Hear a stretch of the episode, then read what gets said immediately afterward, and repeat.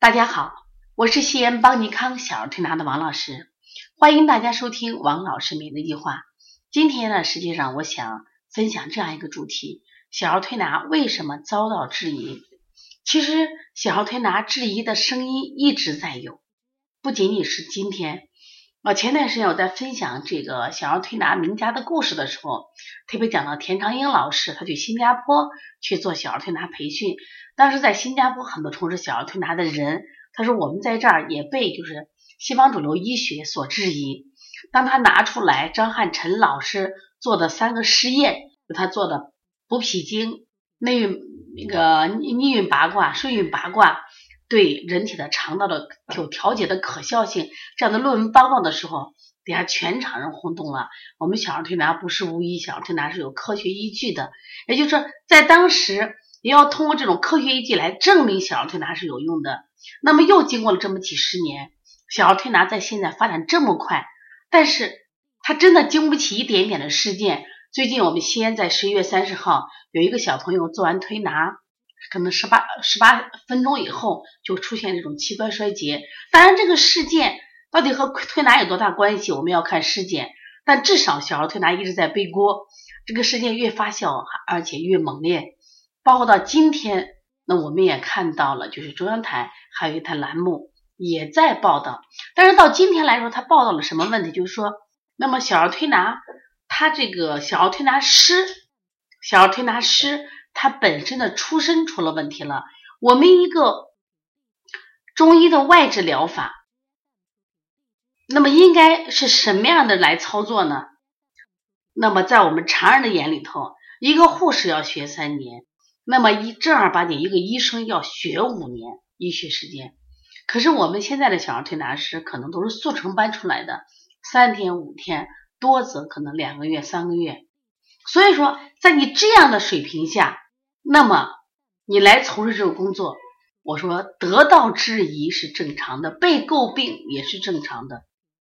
我们很多人因为小儿推拿门槛低，我们进入了小儿推拿行业，真的就干起来特别喜欢。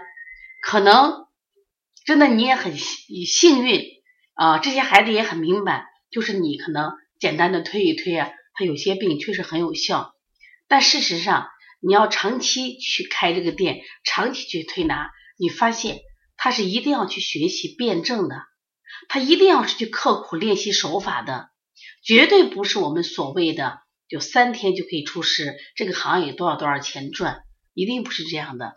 我们小儿推拿行业它是中医外治的方法，它符合中医辩证的，就是所有的原则都是在小儿推拿中它是适用的。你比如说讲像阴阳辩证。那我们说，一个中医大夫他会用阴阳辩证来给孩子判断他身体是阳症还是阴症。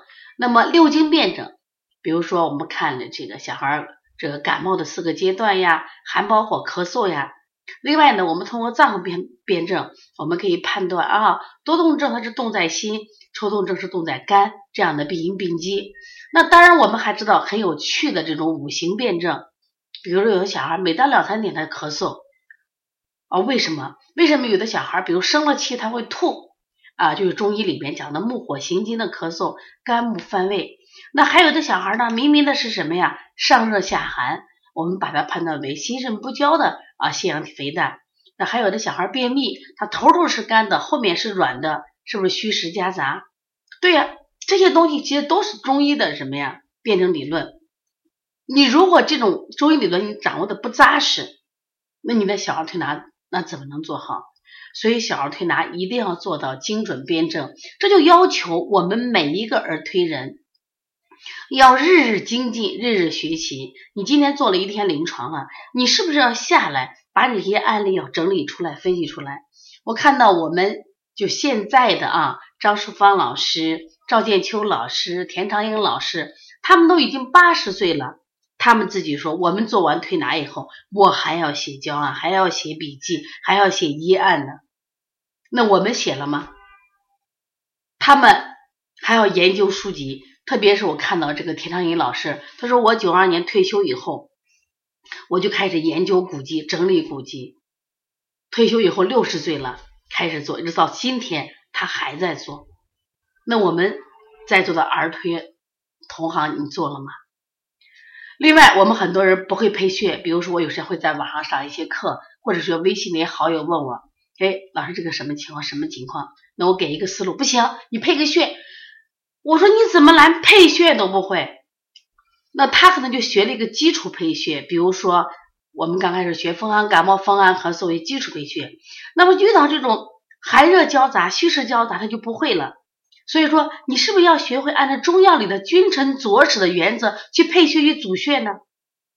还有一点，我们现在是在一个中西医结合的社会里头，家长来的时候，他都会拿一个化验单来，哎，这个里边白细胞、中性粒细胞、嗜酸粒细胞，是不是啊？当然，我们还有个血红蛋白、血小板，这些值的高高低低，它预示到什么？你会看吗？你能看出病情？严重与否吗？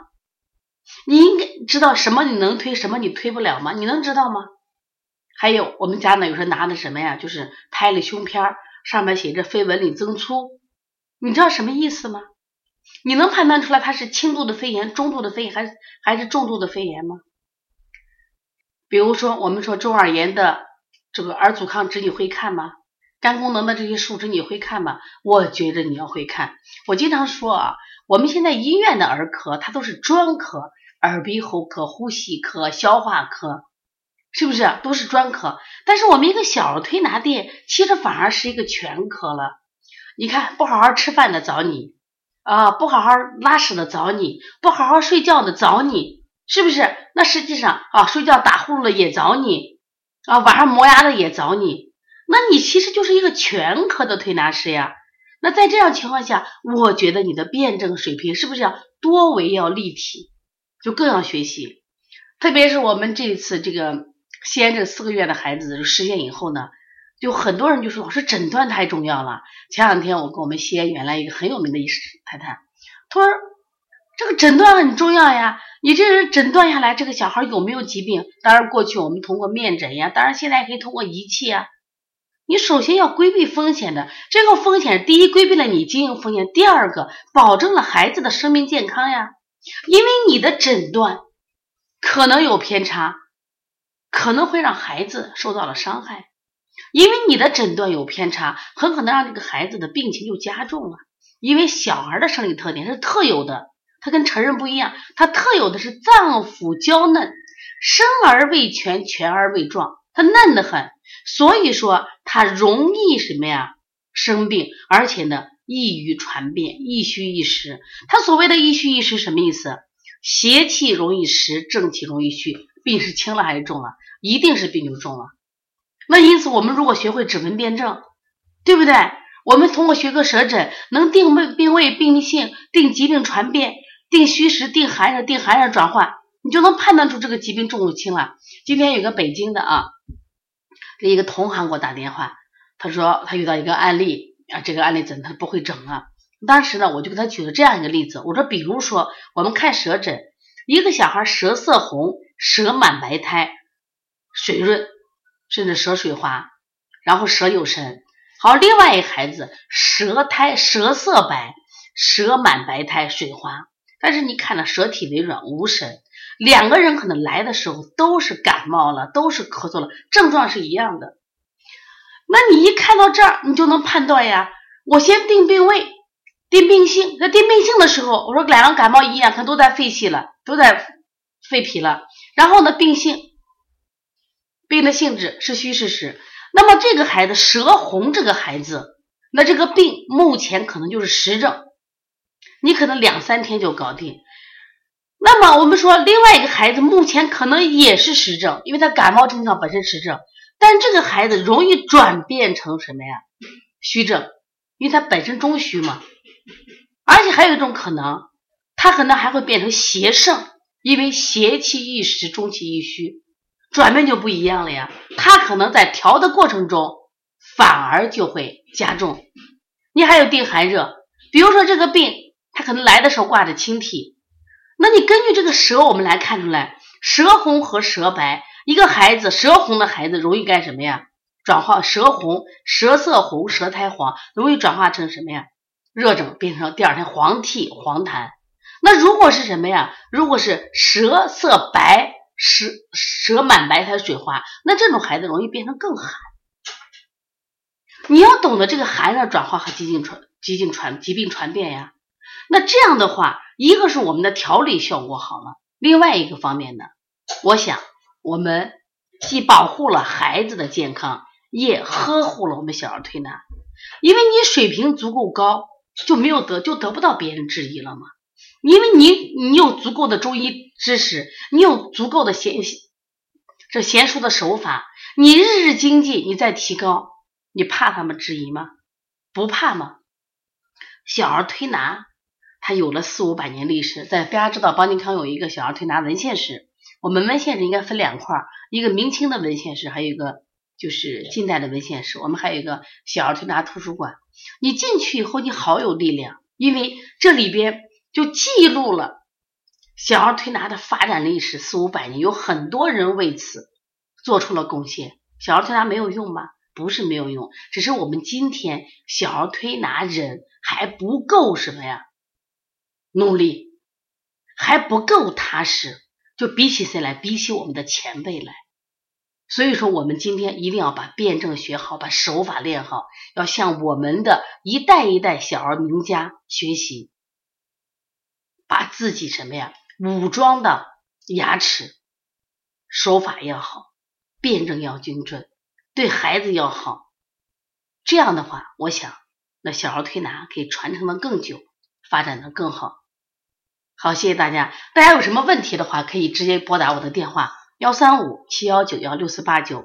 另外呢，我们在十二月二十七号，我们还有一个辩证课，就是如何在临床中运用阴阳辩证、六经辩证、脏腑辩证、五行辩证等等。其实目的也很简单，就希望大家从多维的角度来学习辩证，来提高大家。我们都给了有案例，通过案例举一反三。邦尼康的所有的课都是干货满满。首先讲的清楚，学的明白。在二零一九到二零一年的新年，这算是邦尼康送给大家的礼物，好课不贵。谢谢大家。如果大家加微信的话，幺七七九幺四零三三零七，幺七七九幺四零三三零七。